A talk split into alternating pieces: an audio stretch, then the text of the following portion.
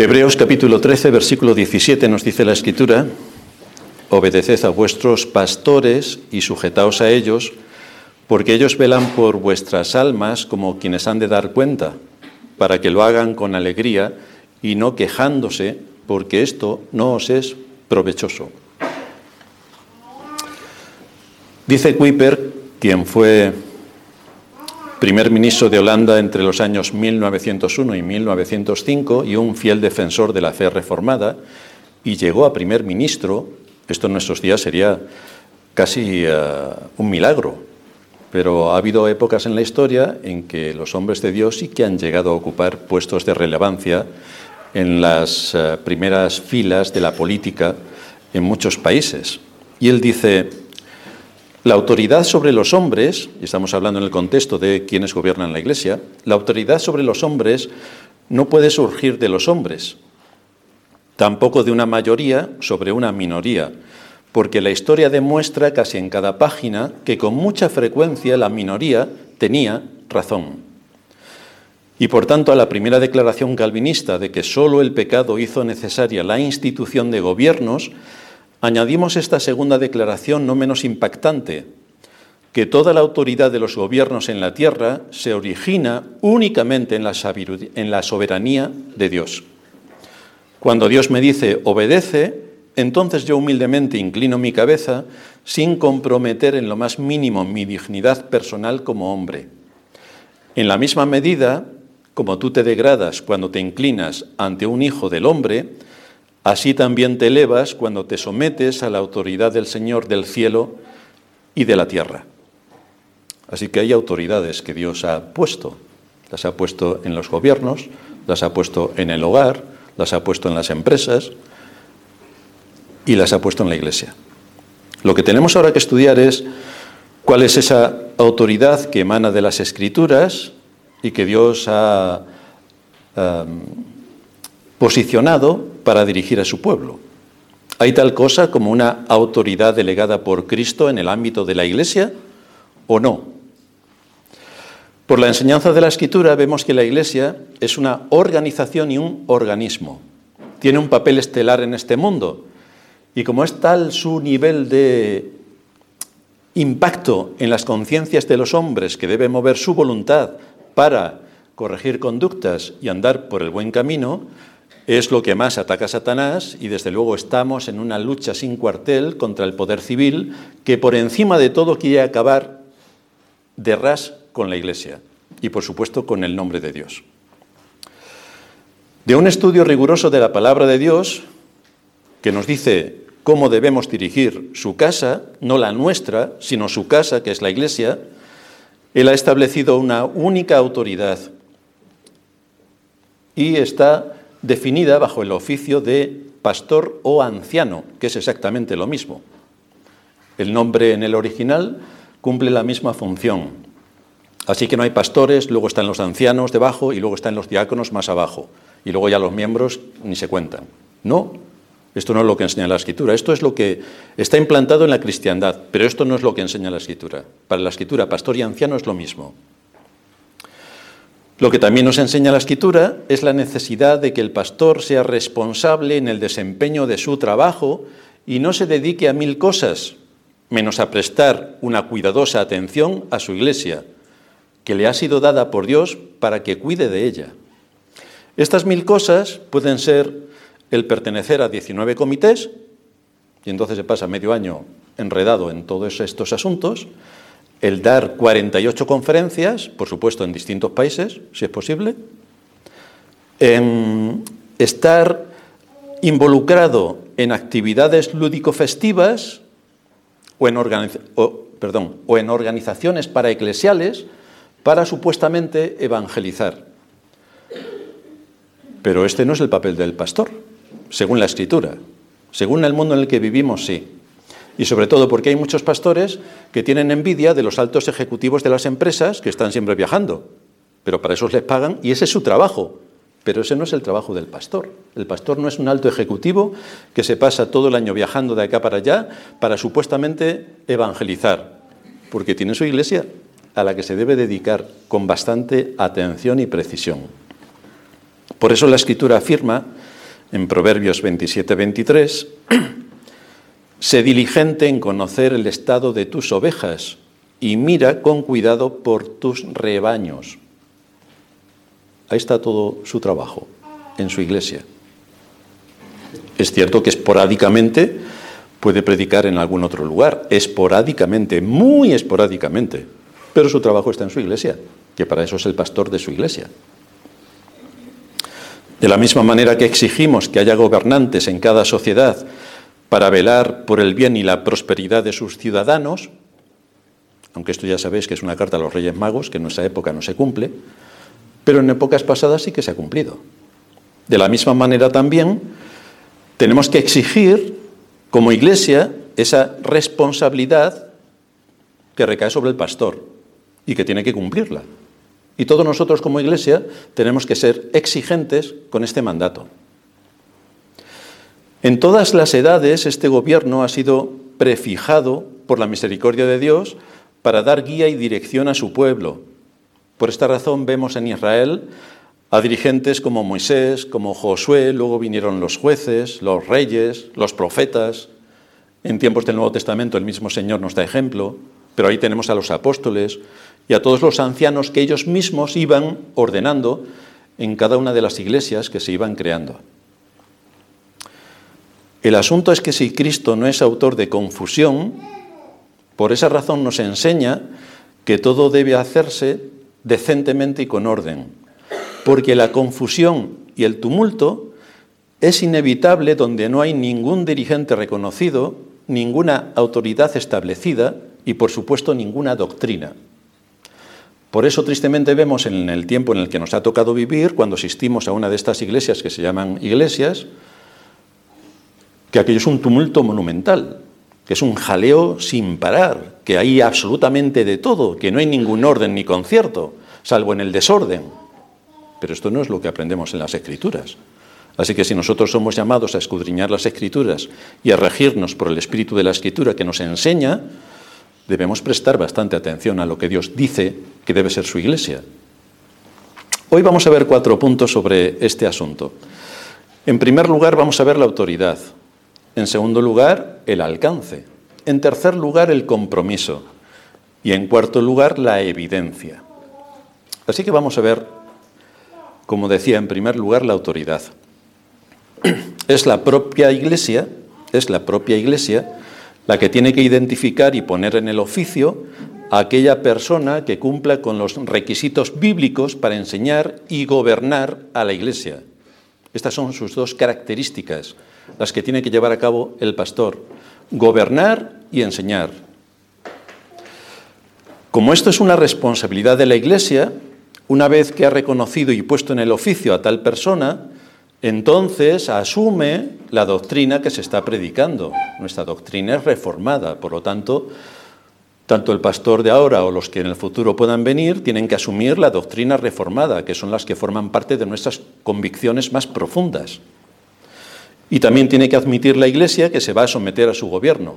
Si la Iglesia no está dispuesta a someterse al gobierno de una persona a la que llame como pastor, esa persona no puede ser pastor, porque tiene que contar con la aprobación de toda la Iglesia, porque es toda la Iglesia la que se va a someter a este gobierno.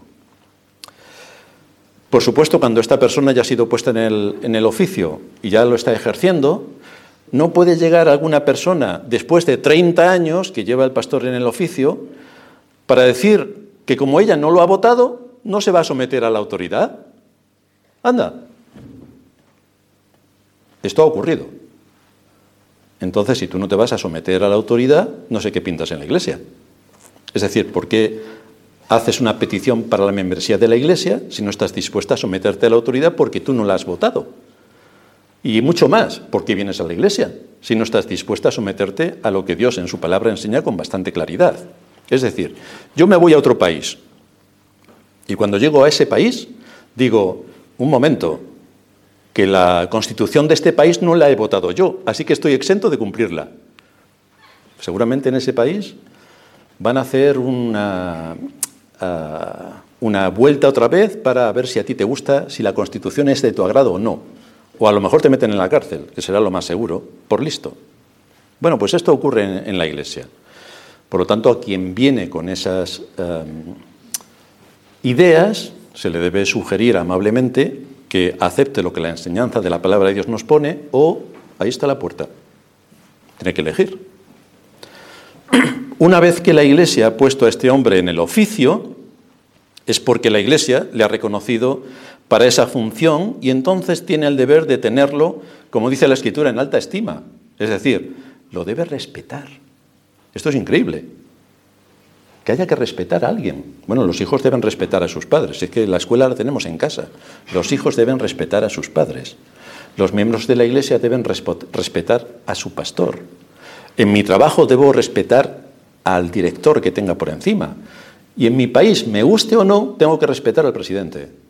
Es decir, si viene el presidente y nos visita, no podemos tirarle huevos, tomates y todo esto.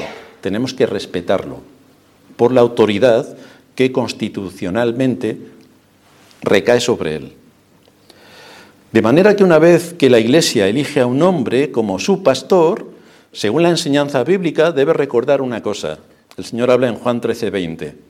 De cierto, de cierto os digo, el que recibe al que yo enviare, me recibe a mí, y el que me recibe a mí, recibe al que me envió. Así que aquí estamos hablando de cosas serias, como para tomárselo a broma o para montar un altercado, una rebelión o una situación de tensión en el contexto de la Iglesia, sin argumentos. Los pastores, según la Escritura, son embajadores que no vienen en su propio nombre, no vienen con su propia autoridad, desde luego no para dar a conocer sus propias opiniones en el contexto de la Iglesia, porque se debe el pastor a defender la fe, que es lo primero, la vida, la libertad y la verdad. Y esto sale a través de todas las exposiciones de la palabra de Dios que cada día del Señor se predican. Por eso decimos y repetimos que el pastor no es nada original en lo que hoy está enseñando. Esto ya lo han enseñado nuestros antepasados en la fe durante siglos. El asunto es que estas verdades capitales han sido completamente olvidadas por la cristiandad.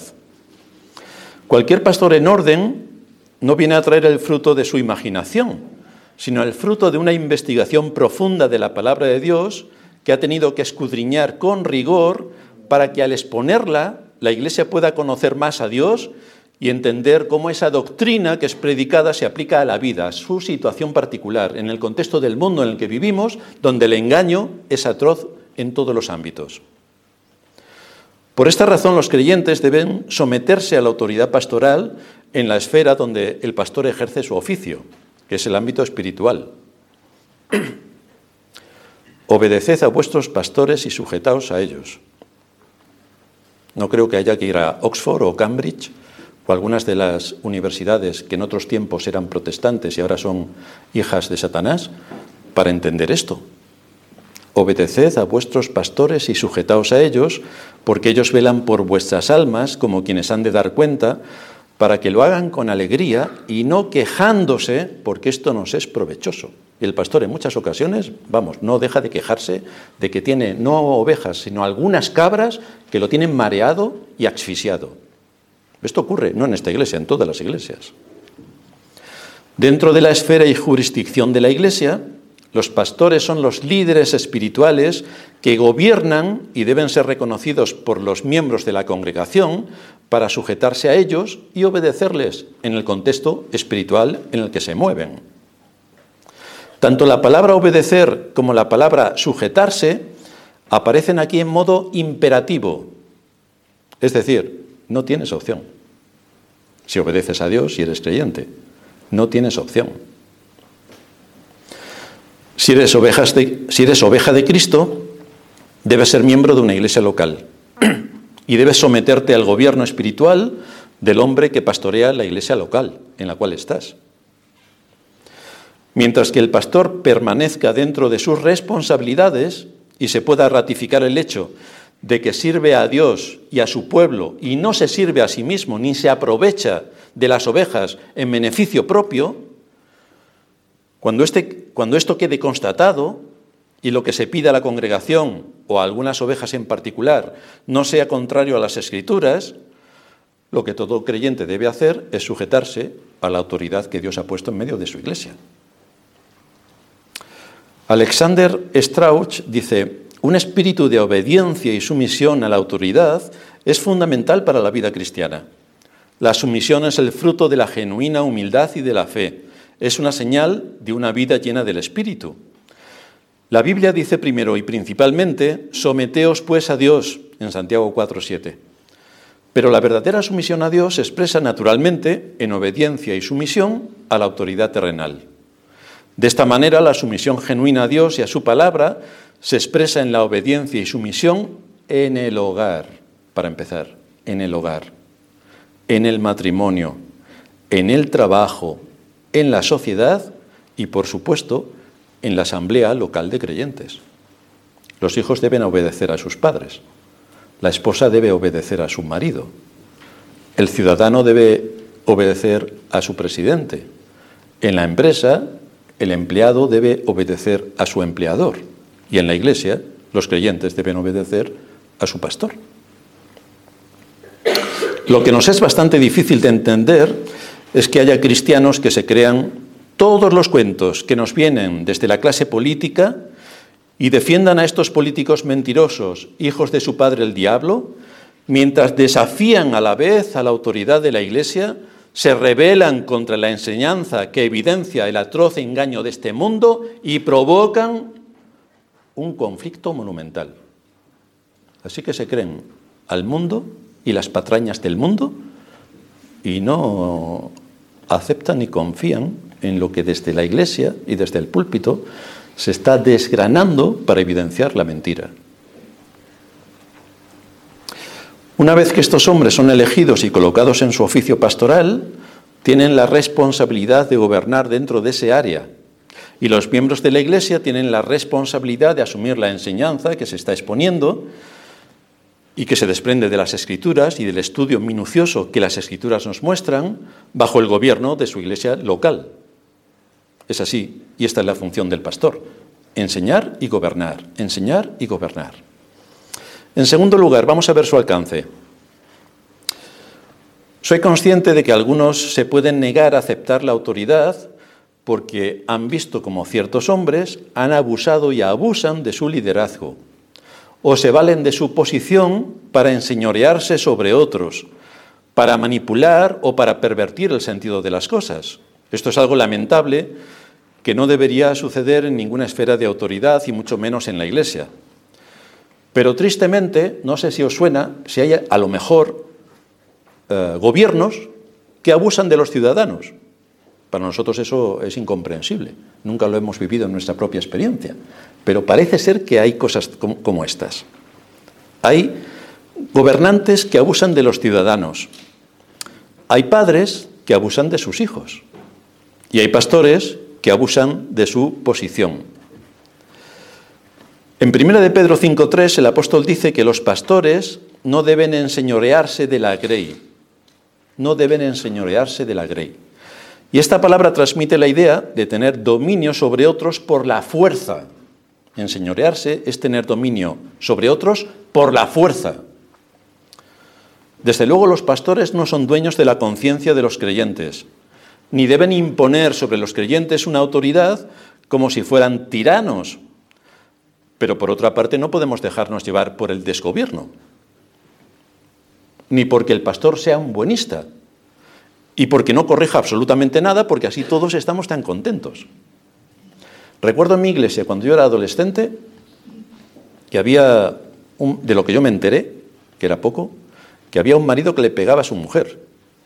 ¿Creéis que el gobierno de la Iglesia actuó para corregir esa conducta, siendo los dos miembros y estando todo bajo la disciplina de la Iglesia? ¿Creéis que el gobierno de la Iglesia actuó para corregir esa conducta? En absoluto, no hizo absolutamente nada. Así que este hombre siguió pegándole a su mujer. Pero esto es inadmisible. Esto es como si en tu casa gobiernan tus hijos. ¿Tú quieres mantener la paz en tu casa? Pues que tus hijos gobiernen. Ya verás tú cómo hay paz. Ahora, cuando tú te dispongas a establecer unas normas y unos criterios de acuerdo al orden que tú has establecido en tu hogar, pues tendrás en bastantes ocasiones una tensión extraordinaria. Pero tú eres el padre o la madre, eres quien gobierna la casa. no son los hijos. Pues lo mismo tenemos que tener en cuenta que ocurre en la iglesia. Si el pastor muestra tal debilidad, entonces habrá otros que usurpen su función. Y lo más normal que suele ocurrir es que haya una familia por ahí en la iglesia que imponga su criterio y que se tenga que hacer lo que esa familia dice para no tener crispación en la iglesia y que todos estemos tranquilos. Pues esto no se puede admitir. O que según la iglesia, además ya os lo comenté la semana pasada, de un ejemplo de otra iglesia, que como esa familia es la que más ofrendaba, pues el pastor era condescendiente por esa familia, porque si se iba a esa familia se quedaba sin la mitad de su sueldo. Entonces esta es la ventaja de tener tu sueldo propio sin necesidad de que te lo pague la iglesia. Así, quien se tenga que ir se puede ir tranquilamente, porque no afecta en nada a tomar una decisión en un sentido o en otro en el contexto de la iglesia. El asunto es que los pastores tienen una autoridad porque Cristo se la ha dado. Y mientras demuestren por las escrituras que sus enseñanzas son las enseñanzas de Cristo, de acuerdo a nuestras convicciones reformadas en este caso, y se mantengan dentro de los límites de su oficio como pastores sobre la grey, las ovejas de Cristo deben atender sus consejos y estar dispuestas a someterse a su gobierno. Ahora bien, hay ocasiones en que el pastor no va a dar un consejo sino que va a demostrar con la palabra de Dios en la mano si hay conductas que dañan el testimonio o actitudes que atentan contra los principios bíblicos establecidos en la palabra de Dios. Entonces aquello no va a ser un consejo, va a ser una orden. Y si la orden no se acata, pues hay disciplina. Y si la disciplina no se cumple, pues hay expulsión. Lo que cualquier gobierno en cualquier país haría y lo que tú harías en tu casa, que expulsarás a tu hijo si ya es mayor de 18 años y está haciendo algunas cosas raras.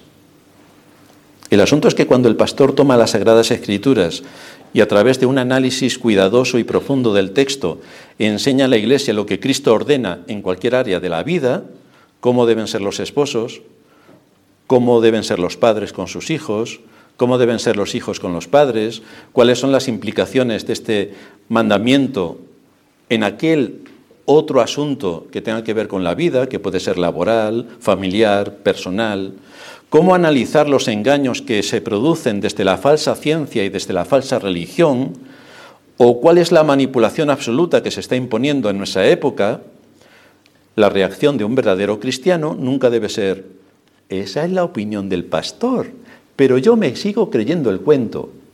Y encima esto se lo va contando a todos en la iglesia. Y así crea una situación de murmuración, y así crea una situación de conflicto. Y así, como se despiste, acabará disciplinada la tal persona.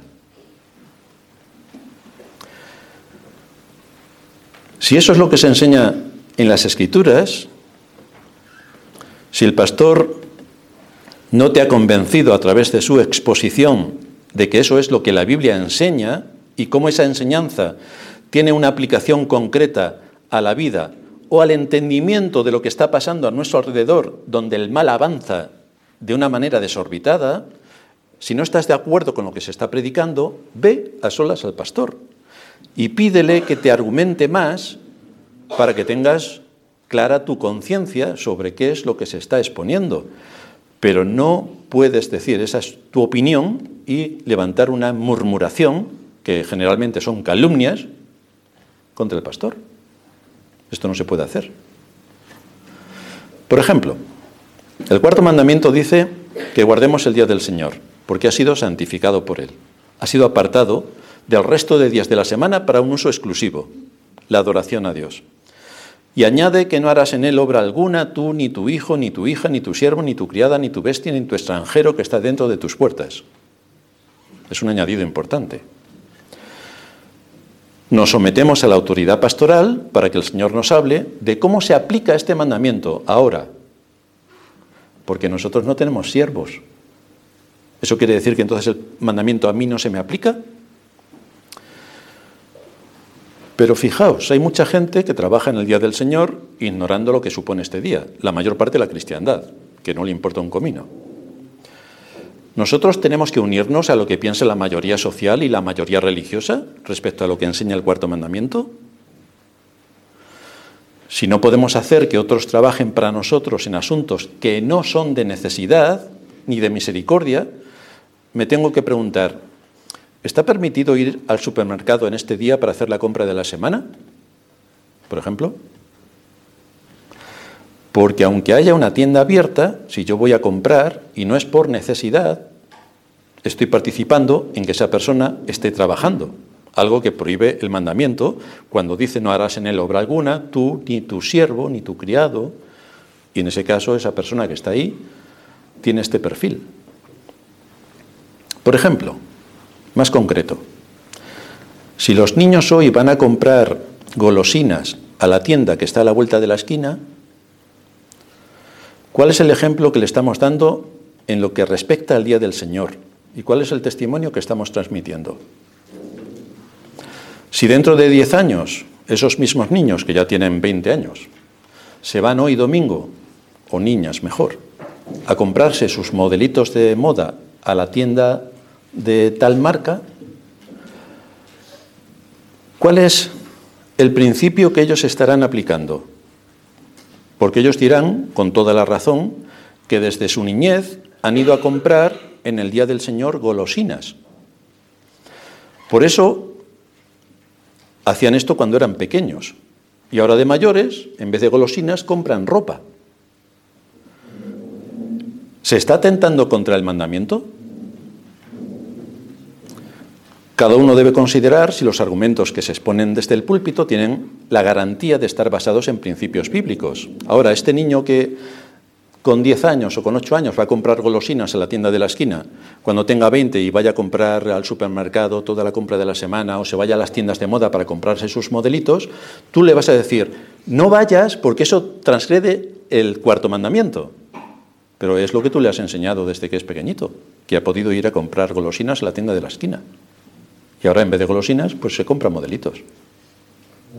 Pero él está estableciendo lo que tú le has enseñado, que el día del Señor puede transgredirlo de esta manera.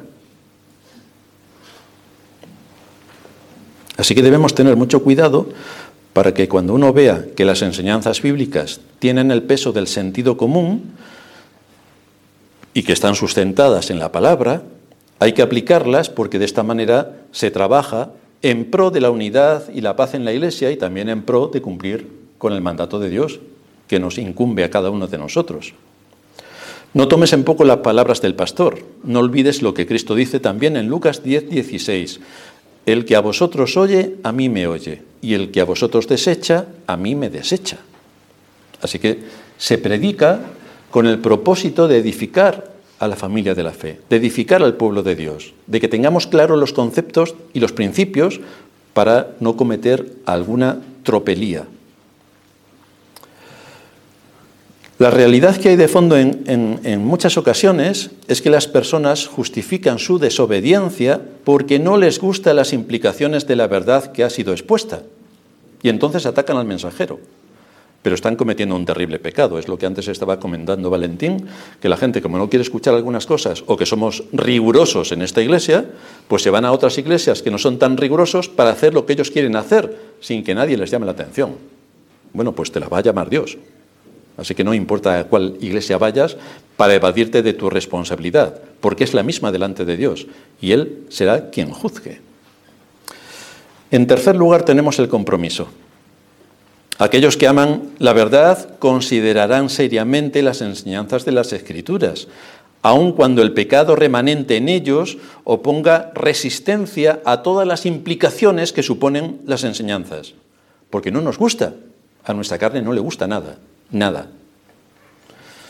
Pero el verdadero creyente va a actuar con un espíritu enseñable, que tiemble delante de la palabra de Dios, que se lo tome muy en serio. Las Sagradas Escrituras contienen la verdad de Dios revelada y es responsabilidad de cada creyente escudriñarla sin prejuicios para escuchar su voz y saber cómo aplicarla. Y en esto también, los que nos subimos al púlpito intentamos desgranar todo lo más que podemos para que las aplicaciones sean prácticas en la vida de cada uno. Por eso es tan importante que los pastores estudien profunda y cuidadosamente el texto bíblico, porque no deben venir a predicar sobre sus opiniones, sino sobre la palabra de Dios y cómo esa palabra se aplica a las situaciones que ocurren en nuestro entorno, porque de eso trata generalmente la predicación. ¿cómo me afecta a mí la enseñanza predicada? ¿Cómo me afecta a mí? ¿Y cómo la voy a aplicar? Esto supone que el pastor podrá advertir severamente sobre cualquier atentado contra la fe, sea de la índole que sea, y sea en el ámbito que sea. ¿Qué supone esto? ¿A qué me estoy refiriendo? Un ejemplo de lo que nos ha ocurrido en el pasado reciente con tristes resultados.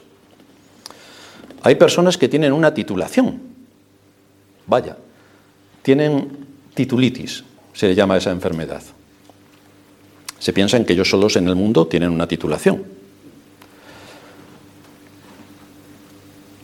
Y tienen esa titulación en una determinada, determinada área del conocimiento. Y entonces consideran que el pastor, porque no tiene esa titulación, tiene prohibido aplicar la escritura en el área donde ellos tienen la titulación. Porque el pastor no tiene titulación en ese área. Pero fijaos, el pastor no ha estudiado meteorología, nada, en la vida. Pero si sopla el viento del norte y vienen nubarrones negros, llueve. Pero no tiene titulación, así que no puede decirlo. Bueno, pues fiaos entonces de los meteorólogos que os dicen, está el cielo cubierto y va a llover. Y tú miras al cielo y hace un día como hoy, fantástico. O te dicen, el cielo está completamente limpio. Y miras al cielo, han pasado unos cuantos aviones y está todo plagado de nubes. Luego te dicen los meteorólogos, bueno, es que nosotros hacemos predicciones. O sea que cogen una bolita, una bolita y empiezan a hacer así y hacen predicciones. Entonces, tú no puedes hablar de los demás, pero los demás sí pueden hablar de ti. Me refiero al tema que nos ocupa en la escritura. El asunto es que uno no puede decir porque tenga una titulación en una determinada área que el pastor no puede opinar sobre ese área. Es que podemos opinar absolutamente todos. Y podemos decir lo que nosotros, según nuestra experiencia, y según lo que vemos, y según lo que oímos, y según lo que investigamos, pues hay cosas que evidentemente saltan a la vista. Si uno es mínimamente curioso, saltan a la vista. Por lo tanto, hay engaños tan manifiestos que no se pueden ocultar. Y como todos los engaños persiguen acabar con la conciencia, erradicar a Dios de sobre la faz de la tierra y atentar contra la fe, la vida, la libertad y la verdad, pues nosotros no vamos a estar parados ante todo este ataque del mal que continuamente se está produciendo. Para conocer todo el consejo de Dios y sus implicaciones, cada creyente debe asumir como su deber y como su responsabilidad estar presente cuando la iglesia se reúne en el día del Señor para exponer la palabra. Tiene que poner atención al desarrollo de las escrituras. Tiene que ver sus implicaciones y aplicaciones y después, en dependencia del Espíritu de Dios, esforzarse en vivir conforme a esta enseñanza, abriendo los ojos para ver cómo me están engañando. Tampoco te tienes que creer lo que estoy diciendo. Coge la escritura y profundiza. Dedícate a fondo a profundizar y haz como los bereanos, que no se creían nada de lo que decía Pablo. Pues toma la escritura y la escritura lo vas a encontrar. Pero es necesaria la enseñanza rigurosa porque vivimos en un mundo gobernado por el mal. Esto la cristiandad tampoco se lo cree. Pero sí, gobierna Satanás. Gobierna Satanás en todas las áreas. Tiene su reino aquí y aquí lleva a cabo su engaño. Especialmente, repito, porque así lo enseña la escritura, en el contexto de la ciencia y de la religión. Ahí lleva su más espectacular engaño. Así que cuando se abren las escrituras y hay argumentación sólida en la enseñanza, esto debe ayudarnos a tener convicciones profundas que debemos asumir para defender la fe en medio de la guerra que nos rodea. Desde luego no podemos tomar esta enseñanza y levantar una rebelión en medio de la iglesia cuando el enemigo está fuera de la iglesia, no está dentro de la iglesia, está fuera.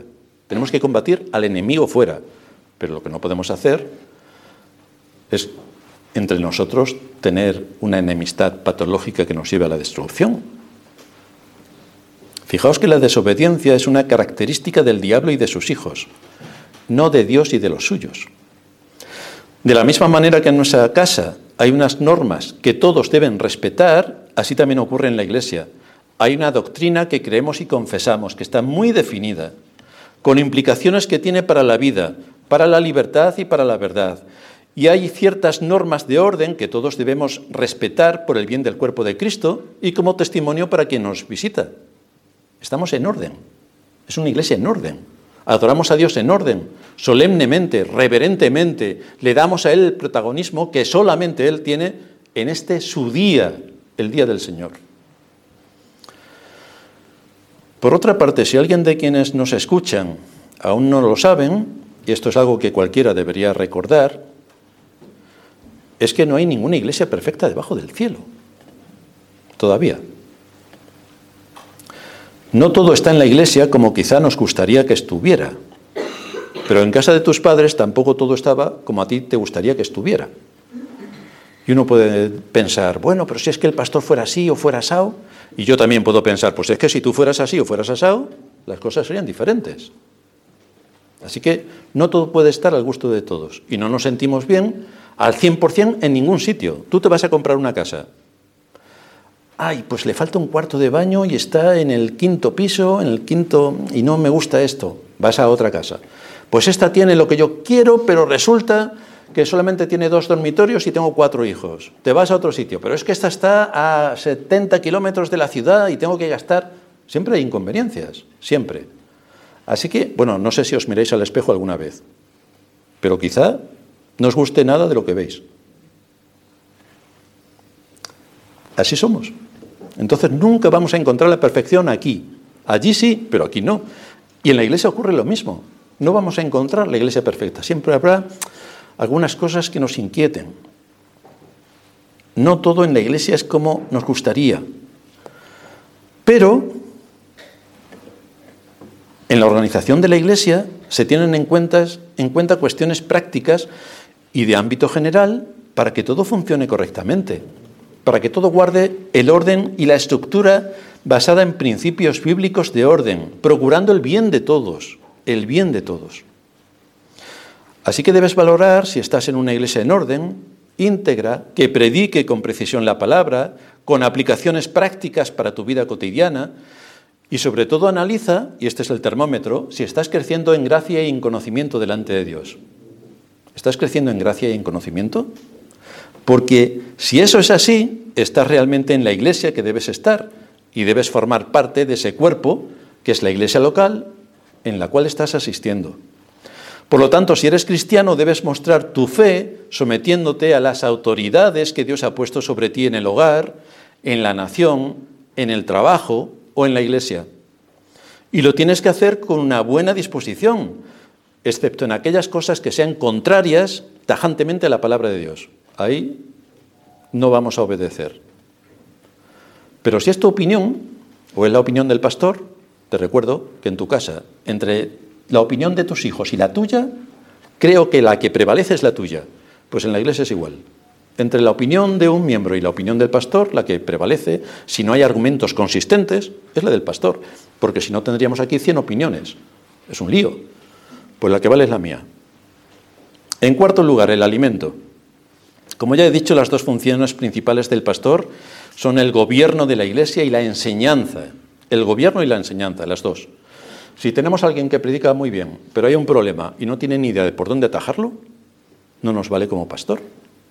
Porque el pastor tiene que ser un hombre bien formado y con carácter para establecer la línea que va a seguir la iglesia y no inclinarse ni a izquierda ni a derecha. Tiene que seguir una línea, tiene que seguir un camino.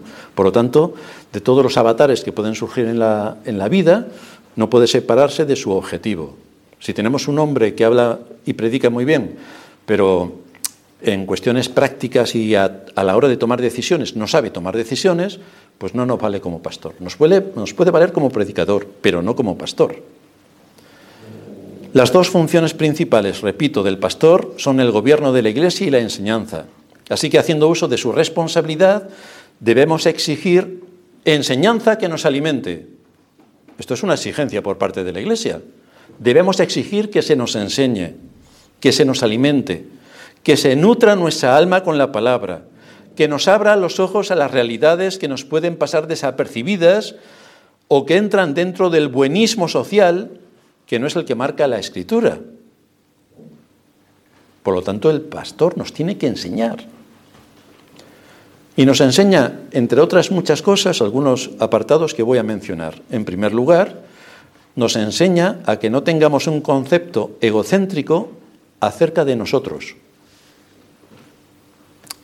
En su responsabilidad nos hará ver quiénes somos delante de la palabra, quiénes somos. Porque somos egoístas por naturaleza y tendemos a centrarlo todo en nosotros. Yo. Yo. Queremos ser enseñados a combatir contra este pecado. Dice Pablo en Filipenses 2.23, porque todos buscan lo suyo propio, no lo que es de Cristo Jesús. Vaya. Pero esto es algo contra lo que tenemos que luchar. Necesitamos las armas, los argumentos, la palabra y el espíritu que nos ayude a luchar contra esta situación de nuestro corazón, con la que venimos desde que nacemos. Si estamos unidos a Cristo, debemos estar unidos a su pueblo. Tenemos enemigos internos, como el egoísmo, y tenemos enemigos externos, que atacan la fe, y lo pueden hacer de una forma tan sutil que no nos demos ni cuenta. Es responsabilidad del pastor abrirnos los ojos con la palabra para ver cómo estoy siendo engañado, especialmente por mi propio corazón, especialmente. Dice el libro de Proverbios capítulo 12, el que ama la instrucción ama la sabiduría, mas el que aborrece la reprensión es ignorante. Este es el apelativo calificativo de la cristiandad, ignorancia supina. El que ama la instrucción ama la sabiduría. Yo quiero que me enseñen, yo quiero aprender. Debemos venir a la casa de Dios con un corazón gozoso y expectante. Debemos venir para unirnos en adoración al Dios eterno que tuvo misericordia de nosotros al llamarnos a la salvación, pero también con la necesidad de que nos alimente por su palabra para que podamos crecer y podamos madurar podamos tener oídos para oír y ojos para ver todo lo que hay a nuestro alrededor, empezando por nosotros. Una visión egocéntrica de la vida nos lleva a pasar por alto todo lo que Cristo ganó para nosotros en la cruz. Nos lleva a pasar por alto el altísimo precio que pagó para llevarnos a su reino, porque estamos enredados en nuestras cosas y en el yo. Y nos olvidamos de Cristo y de lo que Él hizo. Si nos centramos únicamente en las cosas de aquí, ¿cómo obtendremos consuelo en medio de la aflicción? Nos vamos a deprimir y nos vamos a hundir. Porque es que llevamos así un tiempo donde Cristo para nosotros no es nada. ¿Cómo nos vamos a defender de nuestro mortal enemigo que está como león rugiente buscando a quien devorar? Necesito saber cuáles son las tácticas del enemigo por la que por todos los medios intenta darme un zarpazo y dejarme medio muerto. Pero tengo que conocer al enemigo, tengo que conocer cuáles son sus tretas, sus artimañas, sus cómo presenta la batalla. Pero eso lo aprendo aquí cuando abro las escrituras y me expongo al mensaje de la palabra. Yo quiero que mi pastor me hable de todo esto con ejemplos prácticos donde yo pueda ver que estoy en medio de todo este peligro, porque así lo voy a poder evitar. En segundo lugar, hay un concepto egocéntrico acerca del pecado. En nuestros días el pecado, que es la violación de la ley de Dios, ha quedado relegado a tener alguna falta. No es pecado, es una falta. Falta que siempre está en conexión con lo que piensa la cultura. Así que en la medida que la cultura ve algo bien o mal, en la misma medida la Iglesia ve algo bien o mal. Pero nosotros no estamos expuestos a qué es lo que piensa la cultura, sino qué es lo que piensa la Escritura. Esta idea egocéntrica del pecado deja fuera a Dios por completo. Y entonces la realidad del pago del pecado se esfuma. No hay infierno, como dice el Papa. No hay infierno, ya no hay infierno. O cuando hablamos del infierno a algunos de los que nos rodean, esa idea les parece inconcebible porque Dios es amor, como todo el mundo sabe. Esa idea les parece desproporcionada, está fuera del lugar para el hombre de hoy. Sin embargo, el pecado, si no hay arrepentimiento, tiene como paga la muerte, la muerte eterna. pero yo quiero que me hablen de estas cosas en la, en la iglesia. Quiero despertar por dentro para no trivializar el pecado. Así que este es un asunto lo bastante serio como para que Cristo instituyera la iglesia y diera pastores para que la palabra fuera predicada y se proclamara esta gran y terrible verdad. Todo aquel que atente contra uno de los mandamientos ha violado toda la ley y es condenado eternamente. Y entonces viene Cristo. Y aquí está la salida a estos males. Ante esta realidad tenemos el mensaje de salvación. Cristo murió para llevar a su pueblo a su reino. Cristo murió y con su muerte nos declaró limpios y sin mancha delante de la ley. Perdonó nuestros pecados y nos justificó. Yo quiero que en el día del Señor se me recuerde de dónde me sacó y cuál fue el altísimo precio que pagó Cristo por mí y de qué manera tengo que ser consciente de lo que soy ahora como hijo de Dios. ¿Cuál es el camino por el que debo andar? Yo quiero que me enseñen esto en la iglesia. En tercer lugar, un concepto egocéntrico acerca de Dios. Este egocentrismo es un principio interpretativo sobre Dios que adapta a Dios a la, según la cultura y la época en la que nos ha tocado vivir. Como todos sabéis, Dios es un abuelito bonachón con barba blanca y larga, es uno de los hipster o de hoy, y todo lo perdona. Aquí tenemos que decir, como ha dicho el Papa, cuando le han preguntado que por qué razón vino Jesús al mundo, y el Papa dice que no tiene ni idea. Sorpresa. O sea que el Papa dice que no tiene ni idea. Esto lo tenéis en los TikTok porque se ha hecho viral. Le preguntan, ¿por qué vino Jesús al mundo? Y él dice, aunque soy teólogo, filósofo, no sé qué más, no tengo ni idea.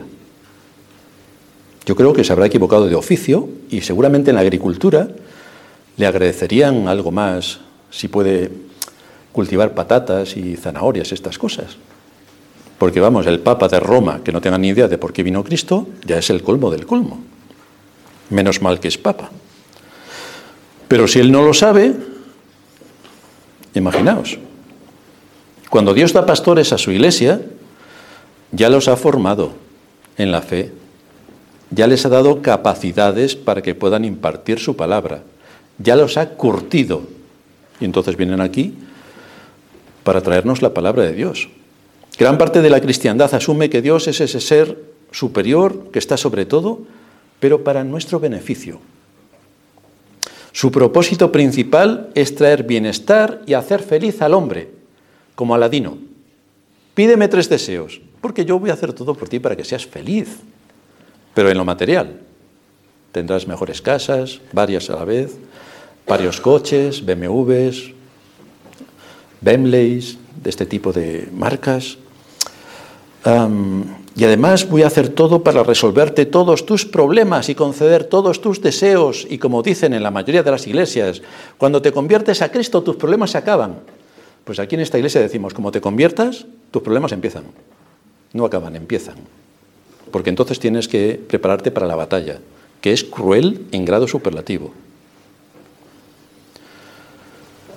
Así que cuando el pastor se disponga a abrir las escrituras, no va a estar de acuerdo con esta idea sensacionalista de Dios, como el que otorga todo lo que tú puedes desear. Pide por esa boquita que yo te lo daré. ¿No? Entonces nos expondrá de qué manera la idea del infierno choca de frente con esta visión buenista de Dios, porque el Dios de las escrituras, además de bueno y compasivo, bueno en el sentido de que es íntegro y que es perfecto, en ese sentido de bueno, no en el humano, de bonachón, no, de bueno es de auténtico, de original, el Dios de las Escrituras, que es grande en paciencia y en misericordia, también rechaza el pecado y ha establecido un día para juzgar a todo hombre. Eso también lo enseña la Escritura. Un Dios grande en poder para hacer el bien de acuerdo a su ley, pero también terrible en castigar a aquellos que no tomen en cuenta su palabra. Terrible.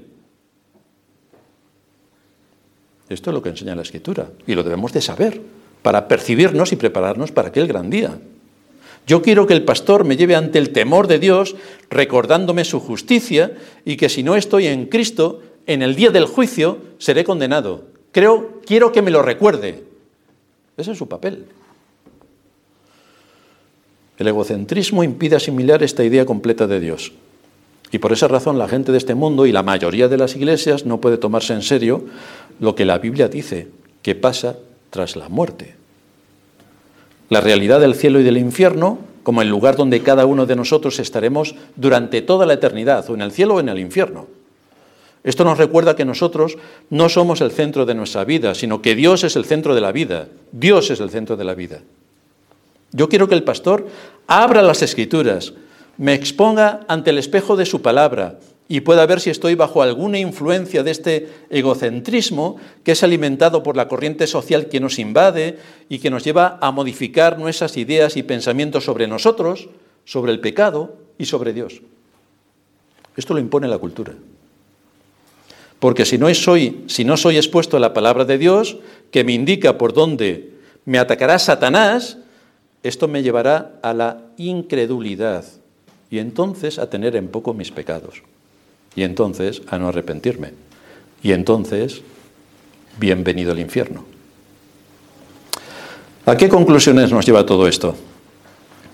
Cuando contemplamos la Iglesia a la luz de la enseñanza que hemos estado viendo, hay algo que resalta rápidamente a la vista. La enorme importancia que tiene la Iglesia en el plan redentor de Dios y en la vida de cada creyente. Tiene una importancia relevante en la vida de cada creyente lo cual nos lleva a considerar la eternidad, perdón, la seriedad con la que un cristiano debe pensar acerca de su membresía en la Iglesia y cómo ser fiel a Cristo en ese contexto. Cristo prometió edificar a su Iglesia, lo prometió. Y la Iglesia somos nosotros. Y los hombres que Él llama y capacita para que alimenten, guíen y pastoren a estas ovejas de Cristo, los da a la Iglesia, no los da a una ONG, que es lo que son la mayoría de las iglesias. No lo da a instituciones religiosas de distinto cuño, no, se lo da a la Iglesia, a la Iglesia. No es opcional, repito, para una persona que diga ser cristiano el pertenecer o no pertenecer a una iglesia, como no es opcional para una oveja vivir sola por los bosques sin unirse a su rebaño y a la guía de su pastor. ¿Qué pasará si una oveja está sola por un bosque? A la noche no llega. Pues eso pasa también con las ovejas de Cristo. Es un deber de todo verdadero creyente estar sometido a la autoridad de una iglesia local con fidelidad y con lealtad a su iglesia. Esto es importante que no lo olvidemos. Debe estar con fidelidad y con lealtad a su iglesia. Habrá decisiones que no le gusten, pues ahí tiene que aplicar su fidelidad y su lealtad. Esto no es únicamente que tu nombre forme parte de la lista de la membresía de una iglesia, es que de corazón pertenezcas a tu iglesia, de corazón. Que de corazón asumas el liderazgo que Dios ha dado a esta iglesia. Que de corazón ames a tus hermanos que están en medio de la iglesia que de corazón pongas tus dones a trabajar en el contexto de esa institución que el Señor nos ha provisto, que es la Iglesia, en la medida de tus posibilidades y de tus capacidades, porque no todos tenemos capacidades para hacer todos, todo, pero que sí tienes la capacidad de orar, pues ora por tu iglesia. Ora por tu iglesia, ora por tus hermanos. Algunos están enfermos, otros tienen bebés, otros tienen bebés de caminos, de camino, otros están predicando. Hay multitud de cosas por las que orar. ¿Estás orando por las necesidades de tu iglesia? La iglesia es una de las bendiciones más preciadas que Cristo nos ha dado.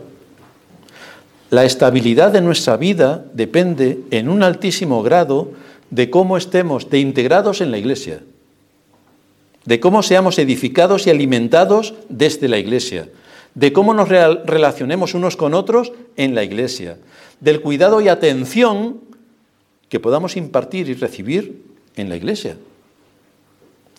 En Efesios 5:25 se nos dice que Cristo amó a su iglesia y se entregó a sí mismo por ella, a su iglesia. Por tanto, todo aquel que profese ser cristiano debe ver la iglesia, incluyendo al pastor, si puede, como una bendición del Señor para edificar su alma. Es su iglesia por la, por la cual Cristo murió es ahí donde se congrega para alabar a Dios. Es ahí donde recibe el alimento de su palabra. Es ahí donde es instruido en todo el consejo de Dios. Gracias al Señor porque nos da una iglesia. Podemos unirnos a alabar a Dios con himnos, ensalzando su nombre todos juntos como iglesia. Podemos elevar, unirnos en oración al que está orando, porque somos la iglesia. Podemos sentarnos y abrir nuestros oídos y escuchar la palabra, porque somos la iglesia. Esto es un privilegio increíble. Y es un privilegio que debemos valorar y guardar, porque es la iglesia, la iglesia de Cristo. Vamos a terminar en oración. Padre nuestro que estás en los cielos, te damos gracias por darnos en tu palabra todo lo que necesitamos saber para cómo dirigirnos en este mundo, qué cuestiones tenemos que tener en mente, cómo tú has previsto en Cristo el darnos una iglesia donde podamos honrar tu nombre, donde podamos ser alimentados con la verdad, donde podamos identificar a nuestro mortal enemigo, donde podamos ver cuáles son sus argucias y artimañas para hacernos caer, donde podemos también conocer nuestro malvado corazón y ver cómo nos engaña en muchas ocasiones, cambiando la verdad por la mentira.